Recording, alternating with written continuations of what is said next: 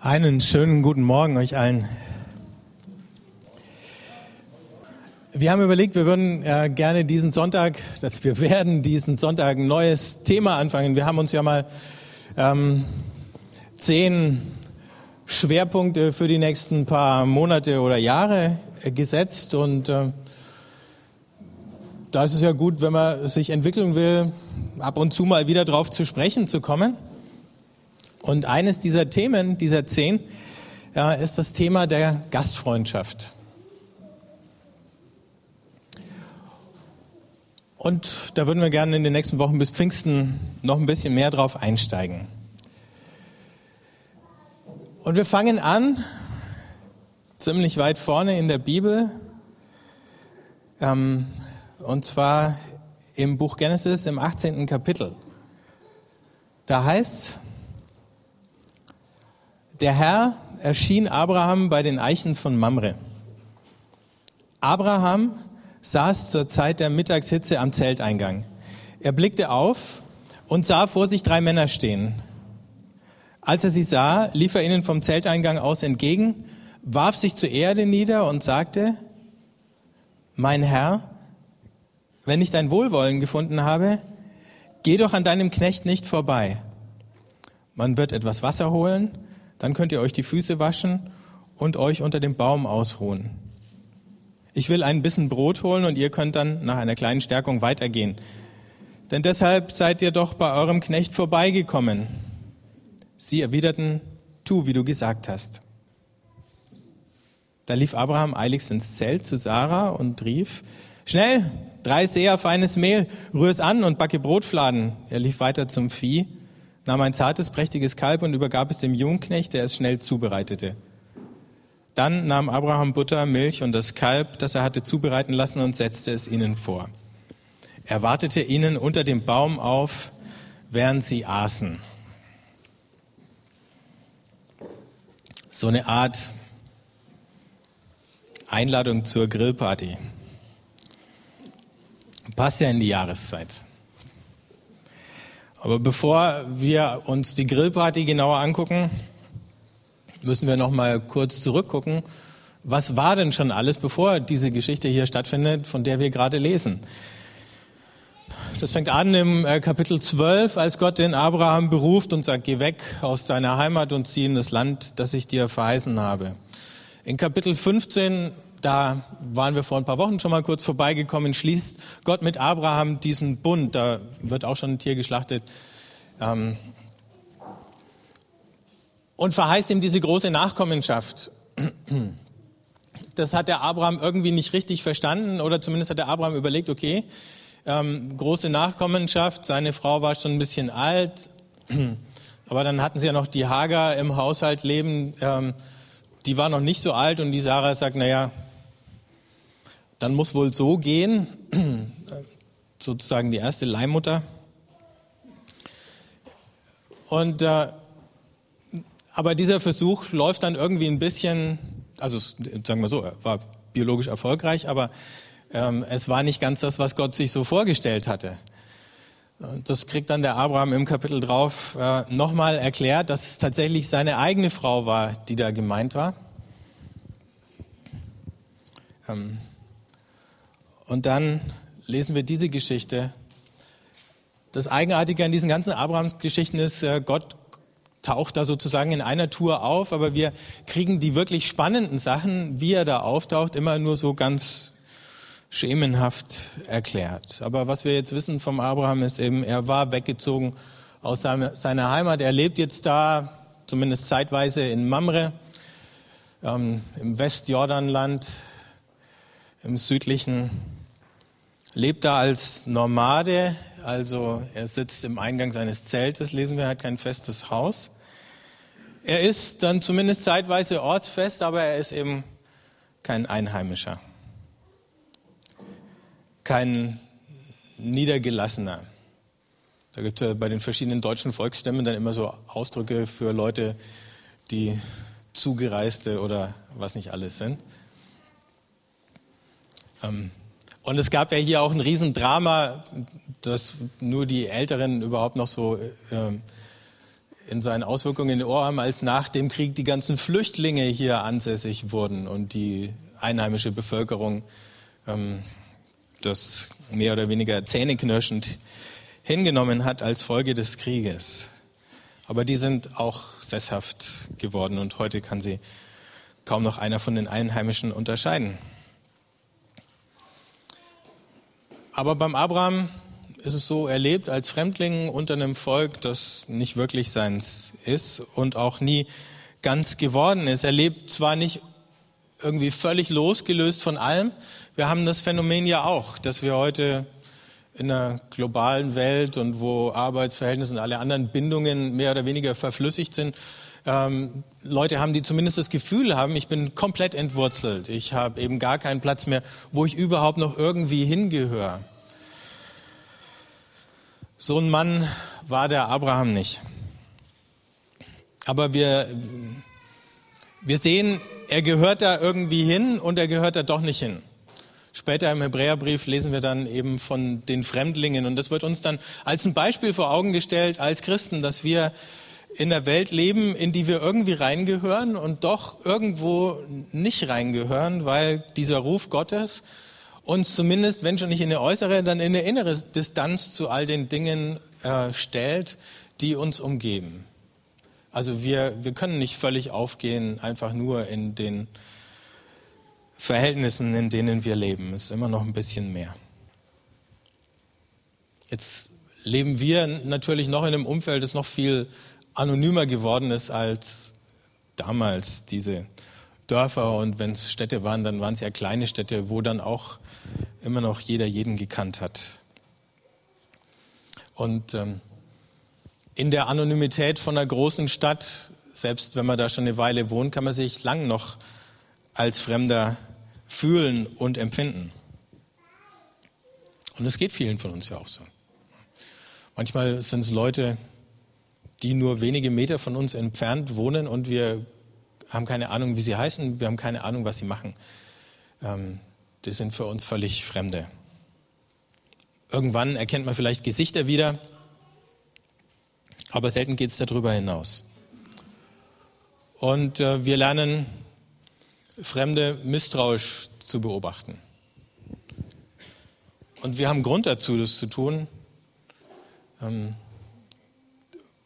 das fängt schon so bei Banalitäten an, wie du kriegst einen Anruf und da ist eine Stimme dran, die kennst du noch gar nicht, aber die weiß alles Mögliche über dich, die weiß deinen Namen, die fängt an, mit dir über dieses und jenes zu plaudern und dann merkst du, der will dir was verkaufen. Das ist alles, worum es ging. Ähm, das Einzige, was sie wollen, ist dir irgendwas aufschwatzen. Also sind wir misstrauisch gegenüber Fremden, wenn die plötzlich auf uns zukommen. Aber hier geht es ja zum Glück auch um kein Telefongespräch, sondern wir sehen Abraham da am Eingang seines Zeltes sitzen. Und das kann man sich so richtig jetzt vorstellen, so die, die Mittagshitze. Abraham sitzt in seinem Zelt, du hörst fast schon so die Mundharmonika von Spiel mir das Lied vom Tod. Die Luft flimmert. Abraham ist schon ein bisschen schläfrig, der Kopf war ihm vielleicht mal kurz runtergenickt hebt dann wieder hoch und da irgendwo stehen drei Männer in der flimmernden Luft. Und er sieht die drei Männer und springt auf und geht auf sie zu und spricht mit ihnen. Nein, spricht nicht mit ihnen, wirft sich vor ihnen nieder und sagt, wenn ich dein Wohlgefallen gefunden habe, geh doch an deinem Knecht nicht vorbei. Abraham weiß ja in dem Moment noch gar nicht, was wir wissen. Abraham wusste ja nicht, wenn drei Männer kommen, dann war das Gott, ne? So ungefähr. Weil Gott taucht ja immer als drei Männer auf. Später hatten es Christen dann so gelesen, haben gesagt, das ist so der erste Hinweis auf die Dreieinigkeit. Das waren Vater, Sohn und Heiliger Geist, die da vorbeigekommen sind als drei Männer. Mal ganz abgesehen von der problematischen Komponente, dass dann Gott sozusagen als dreifach männlich dargestellt wird und äh, das wahrscheinlich nicht ganz aufgeht. Ähm, es ist ganz eigenartig in dieser Geschichte, wie das immer hin und her geht. Also Abraham spricht die drei Männer als einen an Und äh, die antworten auch irgendwie immer nur als einer. Dann im nächsten Kapitel, wenn sie weitergehen nach äh, Sodom, dann äh, ist es wieder ein bisschen, na, wie soll ich sagen, dann sind es eigentlich wieder mehr drei Männer als einer oder so, aber ähm, selbst da bleibt es irgendwie so schwebend. Ich habe gerade schon vom Hebräerbrief äh, geredet. Wahrscheinlich kennt ihr alle diesen Vers aus Hebräer 13, Vers 2, wo es heißt, vergesst nicht gastfreundlich zu sein, denn so haben manche schon Engel beherbergt, ohne es zu wissen. Das ist die Geschichte, die damit gemeint ist. Also der Verfasser oder die Verfasserin vom Hebräerbrief guckt zurück auf Abraham und sagt, er hatte Engel zu Besuch, also drei Engel. Die konnten sich schon nicht mehr ganz vorstellen, dass das sozusagen Gott unmittelbar gewesen sein muss. Aber welches Verhältnis jetzt Gott mit diesen drei Männern so hat, das wird uns in der Geschichte überhaupt nicht erklärt. Das Einzige ist, ich glaube, wir müssen davon ausgehen, dass Abraham eben in dem Moment, wo er drei Männer gesehen hat, nicht wusste, dass das Gott ist, sondern da kommen halt drei Männer. Und dann rennt er auf sie zu, wirft sich vor ihnen auf den Boden und bettelt sozusagen darum, dass sie bei ihm bleiben. Wenn ich dein Wohlwollen gefunden habe, geh doch an deinem Knecht nicht vorbei.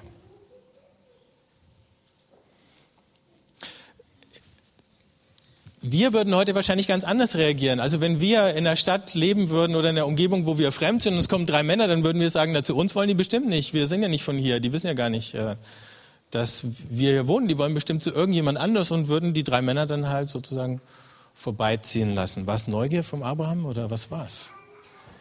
Auch das wird uns nicht erklärt, was in dem Moment in seinem Kopf vorgegangen ist, wird uns nur erzählt, was er getan hat und was er gesagt hat. Und das springt, äh, das spricht eine äh, eine ganz deutliche Sprache, als er da aufspringt. Wenn ich dein Wohlwollen gefunden habe, dann bleib. Wohlwollen heißt nicht irgendwas anderes von dem Gast haben zu wollen, außer dem eben, dass er bleibt. Sei mein Gast.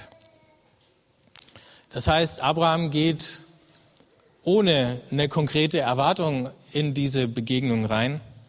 Oder man kann sagen, absichtslos oder zweckfrei. Er fragt also in dem Moment nicht, was habe ich davon? Und dann geht er und mobilisiert seine Leute.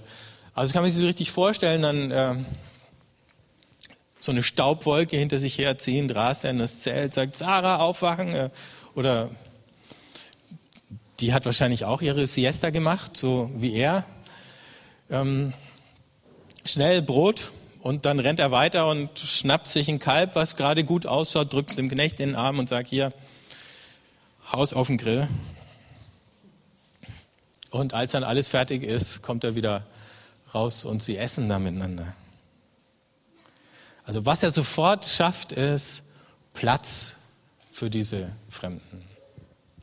Und dann sitzen sie da unter den Bäumen in Mamre und essen. Platz schaffen. Das ist auch so eine Geschichte, wo, wenn wir das mal überwunden haben, diese Sache, dass obwohl wir uns selber manchmal fremd fühlen, obwohl wir selber manchmal das Gefühl haben, irgendwie die Unbekannten zu sein, obwohl wir nie ganz Wurzeln geschlagen haben, nie völlig angekommen sind, da wo wir leben, da wo wir arbeiten, uns aufhalten, wenn wir verstehen, dass wir trotzdem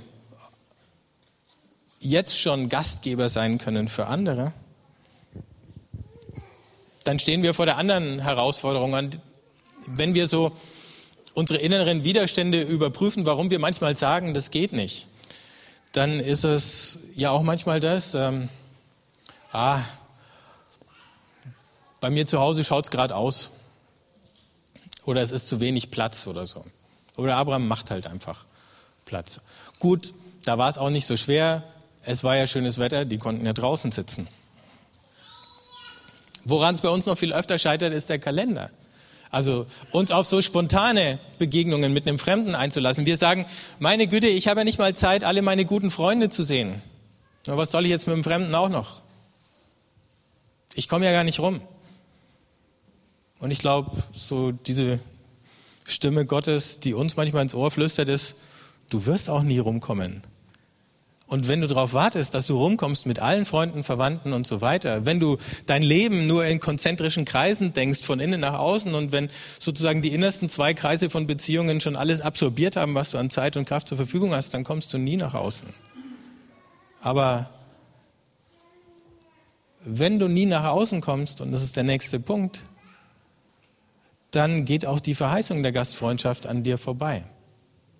Gastfreundschaft in dem ursprünglichen Sinn heißt ja die Freundschaft zum Fremden. Du behandelst einen Fremden so, als wäre dein Freund. Es gibt ja die Freundesfreundschaft, das ist selbstverständlich. Jesus sagt ja, wenn ihr den Leuten Gutes tut, die euch Gutes tun, ne? äh, ist das eine Leistung? Nee, das macht ihr schon allein, um die Freunde nicht zu verlieren und um die Familie nicht gegen euch aufzubringen. Das könnt ihr euch gar nicht leisten, das nicht zu tun. Ihr könntet es euch leisten, den Fremden zu ignorieren. Aber wenn ihr das tut,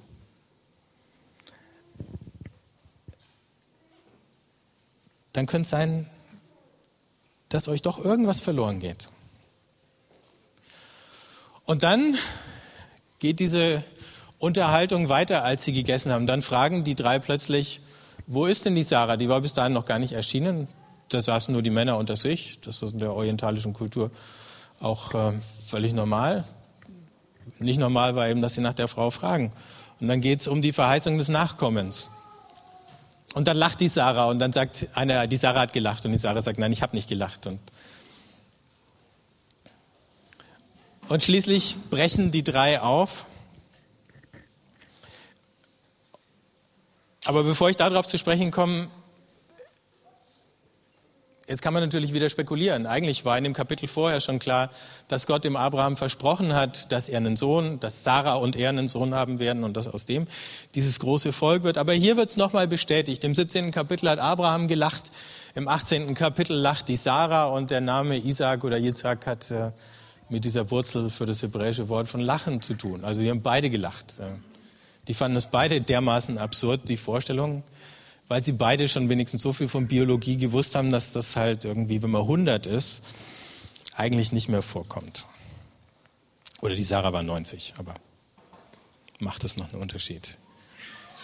Also kann man jetzt spekulieren, ja, wer denn, wenn der Abraham die drei hätte vorbeiziehen lassen oder ignoriert hätte, hätte er dann keinen Sohn bekommen? Nein, wahrscheinlich nicht. Aber ähm, so wird diese Verheißung ihm nochmal vor Augen gestellt und nochmal bestätigt. Aber das eigentlich Interessante ist, wenn wir dann noch weiterlesen, dann überlegt Gott oder die drei Männer überlegen und sagen, jetzt, wir gehen jetzt weiter nach äh, Sodom. Da wohnt der Lot, der Neffe vom Abraham, auch als Fremdling.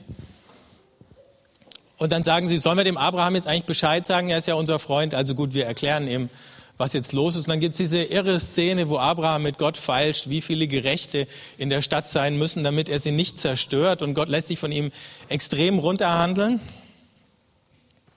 Und wie wir wissen, weil wir ja alle weitergelesen haben, schon im Kindergottesdienst, äh, es reicht dann am Ende doch nicht.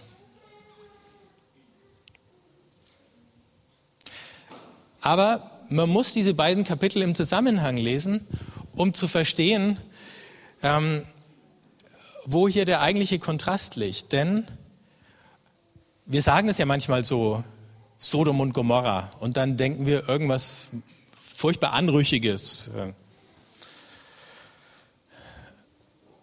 Aber die eigentliche Sünde von Sodom und Gomorra, wenn wir uns das nächste Kapitel anschauen, ähm, als die drei Männer da kommen, als sie den Lot besuchen, als dann die Bürger, die Männer der Stadt sich vor dem Haus versammeln und sagen, äh, überlass uns die drei, ähm, ist nicht der Missbrauch, sondern die eigentliche Sünde ist die Verletzung des Gastrechts. Und der Lot sagt, und daran sieht man, dass es so ist, der Lot sagt, ich kann euch die drei nicht geben. Und dann sagt er was, was für uns völlig unvorstellbar ist. Meinetwegen könnt ihr meine Töchter haben, aber die drei nicht. Das ist in unseren Ohren heute irgendwie unausdenkbar, dass ein Vater das sagen würde. Aber da, da sehen wir, der eigentliche Punkt ist das Gastrecht. Sagt, die Gäste sind heilig und an die legt ihr keinen Finger. Es gibt nochmal so eine ähnliche Geschichte im Buch Richter im 19. Kapitel. Wenn ihr irgendwann mal Zeit habt, die zu lesen, dann seht ihr da nochmal ganz ähnliche ähm, Grundkonstellation. Und deswegen sagt Jesus in Lukas 10, Vers 12, als er seine Jünger aussendet in die Städte und Dörfer Galiläas, und dann sagt er, die, die euch zurückweisen, diese Städte und Dörfer, denen wird es am Tag des Gerichts schlimmer ergehen als Sodom. Nicht, weil die moralisch so verdorben waren, sondern weil sie den Gast zurückgewiesen haben. Das ist die Parallele zwischen beiden. Der Gast, der heilig war. Und wir sehen in Sodom eben das andere. Ähm, wo dieser Gast von den Männern in Sodom sozusagen als Mittel zum Zweck benutzt wird, wo die Gelegenheit ausgeschlachtet wird, dass da Gäste kommen. Und ähm, vielleicht ist es auch deswegen, nachdem wir jetzt diese Riesendiskussionen hatten in den Medien über Missbrauch in kirchlichen Institutionen, Vielleicht ist deswegen ja das sozusagen das Totalversagen von Kirche ähm, nicht mehr zu verstehen, dass uns Menschen anvertraut sind, die heilig sind. Und da geht es jetzt gar nicht darum, sozusagen, dass ein Teil von Kirche auf den anderen Teil äh, zeigt oder das Evangelische sagen, es ist ja nur ein katholisches Problem oder so. Es ist ja auch nicht so. Im Augenblick wird es halt nach der katholischen Seite mehr diskutiert.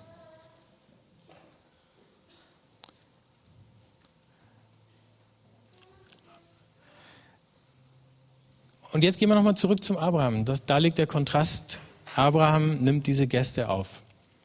Und er macht nicht den Versuch, aus ihnen irgendwas herauszupressen oder so. Aber als sie gehen, lassen sie sozusagen den Segen bei ihm da. Und zwar genau aus dem Grund.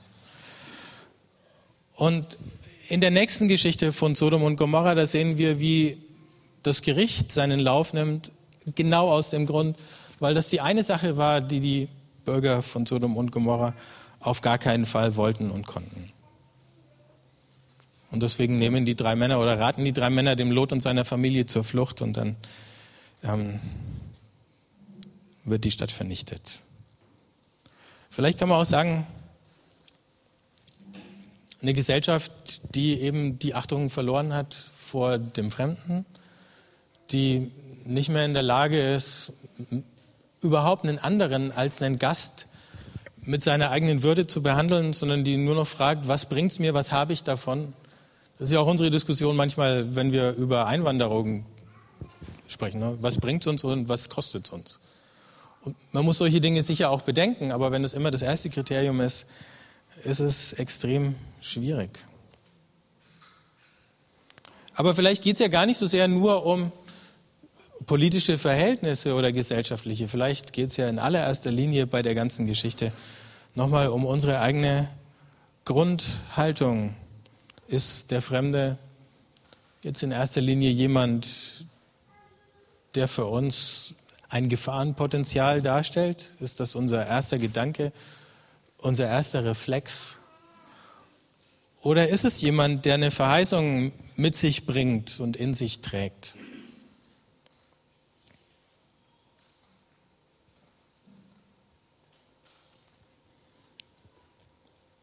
Und vom Abraham lernen wir, es ist das Letztere. Das heißt nicht, dass wir nie schlechte Erfahrungen machen würden mit anderen Menschen. Das heißt nicht, dass unsere Gastfreundschaft immer zu irgendwas besonders Tollem führt und dass es nie passiert, dass sie ausgenutzt werden könnte. Das wird wahrscheinlich passieren. Aber es ist gar nicht so sehr die Frage, die allererste hier. Es ist eigentlich gar keine Frage. Gott lässt seine Gastfreundschaft ab und zu mal ausnutzen. Und wer nutzt sie aus? Wir. Jeder von uns auf seine Art und Weise ein bisschen. Ne? Also, warum dann Geschrei machen?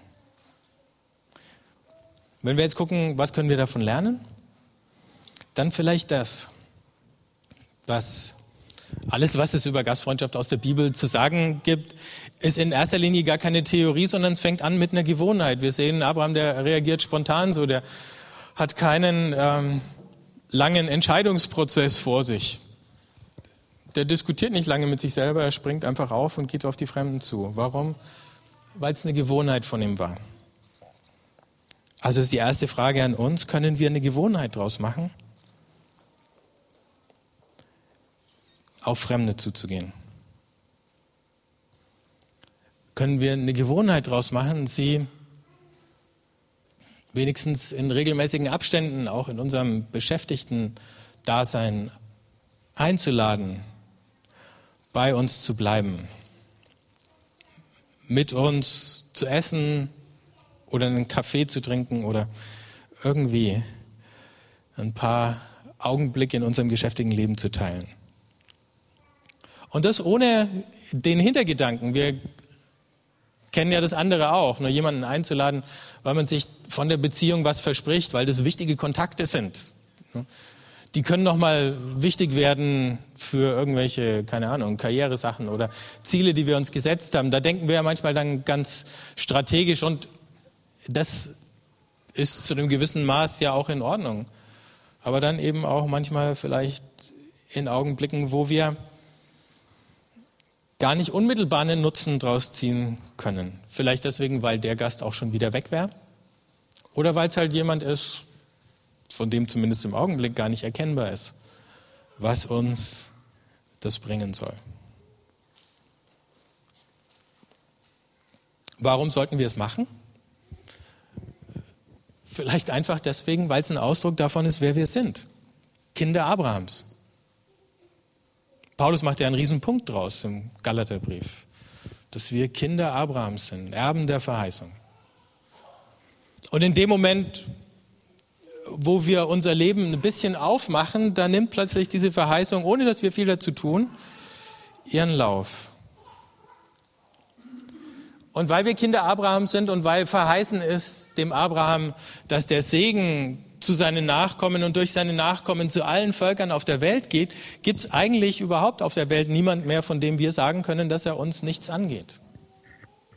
Weil die Perspektive von Anfang an da ist beim Abraham. Und vielleicht war es ja das, was der Abraham schon so früh so verinnerlicht hat, dass es eben niemand mehr auf der Welt gibt, der ihn eigentlich nichts angeht. Also, als Kinder Abrahams sind wir aufgerufen, es ihm nachzumachen. Vielleicht auch deswegen, weil uns diese Verheißung ja erreicht hat über andere Leute, die sich Zeit genommen haben für uns. Über andere Leute, die auch wo überhaupt nicht klar war, ob wir ihnen jemals irgendwie was nützen würden, ob irgendwie jemals ein Ertrag rauskommt bei der Zeit, die sie mit uns verbringen.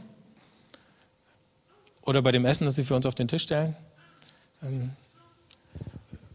weil bei uns das Evangelium auf die Art und Weise angekommen ist. Und vielleicht auch deswegen, weil es ein Ausdruck davon ist, wo wir hingehen. Wenn wir im Neuen Testament die Vorstellungen anschauen vom Himmel oder noch ein bisschen zurückgegangen. Wenn wir beim Propheten Jesaja gucken, wie der sozusagen das Heil Gottes, das er erwartet, beschreibt, dann sehen wir es im Kapitel 25. Er beschreibt es in der Szene von einem riesigen Festmahl. Und wir sehen, dass Jesus mehrfach auf diese Szene Bezug nimmt, nicht zuletzt im Abendmahl. Und jetzt feiern wir dieses Abendmahl, heute nicht, aber letzten Sonntag, wenn ihr da wart, und immer wieder, im Blick darauf, dass es eben am Ende das große Hochzeitsmahl des Lammes gibt oder welchen biblischen Begriff auch immer ihr dafür nehmen wollt, ähm, wo Gott uns alle an seinem Tisch versammelt und wo er der große Gastgeber ist. Und äh, jedes Mal, wenn wir ihm das im Kleinen nachmachen, dann ist es wie ein kleiner Fingerzeig, wie eine klitzekleine Vorwegnahme von dem Großen, auf das wir alle warten. Und wie ein sichtbarer Ausdruck von dieser Hoffnung und Erwartung, dass das das Ziel unseres Lebens ist.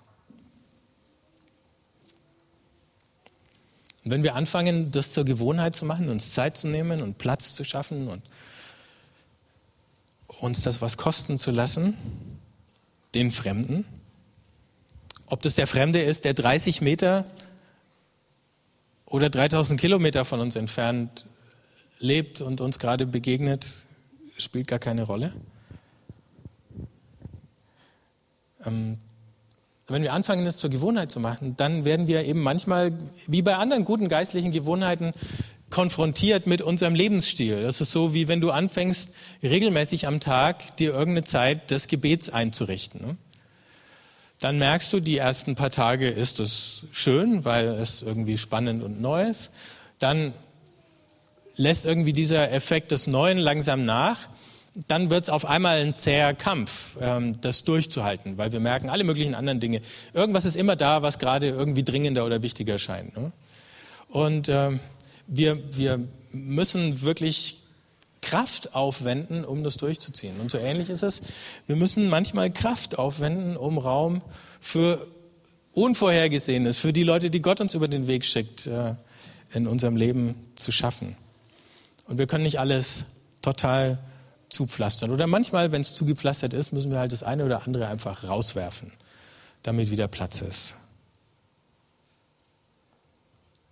Aber wenn wir anfangen, es zur Gewohnheit zu machen, dann eben werden wir konfrontiert mit den Problemen von unserem Lebensstil, ne? dass wir versuchen, zu viel in zu wenig Zeit zu quetschen, dass wir uns von diesen oder jenen Dingen äh, hetzen lassen oder dass wir plötzlich merken, wir haben Prioritäten gesetzt, das sind gar nicht Gottes Prioritäten. Aber das geht erst in dem Moment, wo wir in diesem Kampf drinnen sind.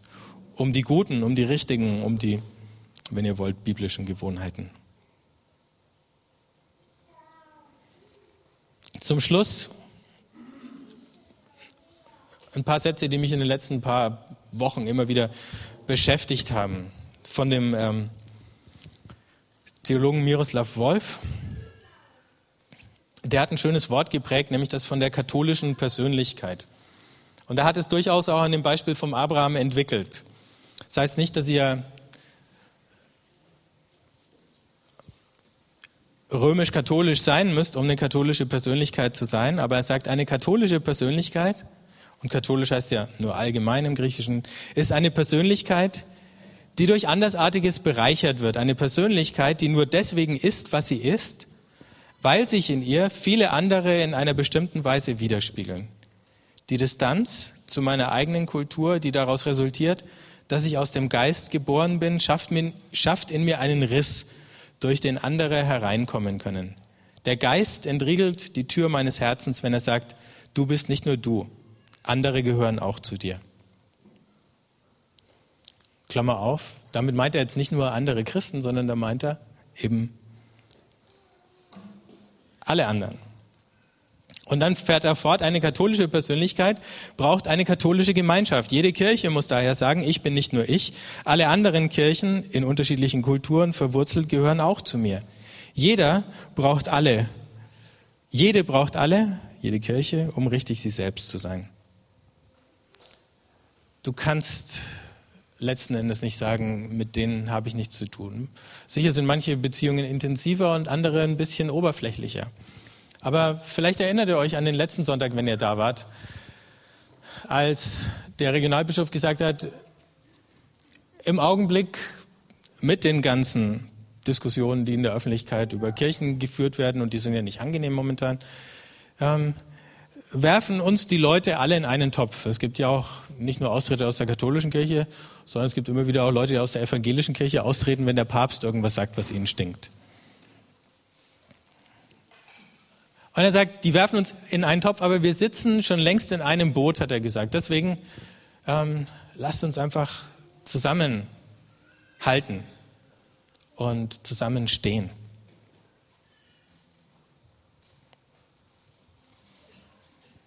Und dann sagt der Wolf, das habe ich hier nicht mehr drauf, noch was anderes Wichtiges. Er sagt, wenn du eine katholische Persönlichkeit sein willst, dann musst du auch eine evangelische Persönlichkeit sein. Nämlich jemand, der durch einen Prozess der Umkehr gegangen ist. Jemand, der das Evangelium verinnerlicht hat. Jemand, der mit dabei ist, ähm, an der Seite Gottes dafür zu arbeiten, dass Veränderung in dieser Welt passiert. sozusagen ist katholisch und evangelisch gar keine Alternative mehr. Aber am Abraham können wir lernen, eine katholische Persönlichkeit zu sein. Also nie so angekommen zu sein, dass uns der Blick für den Fremden fehlt. Nie so angekommen zu sein, dass wir uns definieren, indem wir alle anderen, die nicht zu dem kleinen Kreis der Leute gehören, mit denen wir uns identifizieren, ausschließen und sagen, mit denen haben wir nichts zu tun. Sondern gerade in dem, und das fand ich so schön, wie er sagt, da ist ein Riss, da bleibt immer ein Spalt und durch diesen Spalt kommen ständig andere Leute rein. Das ist die Verheißung.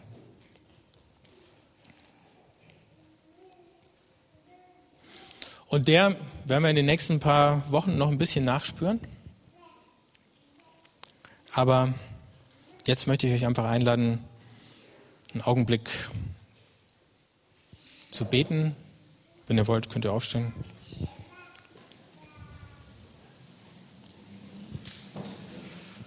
Und uns bewusst zu machen, dass wir Kinder Abrahams sind.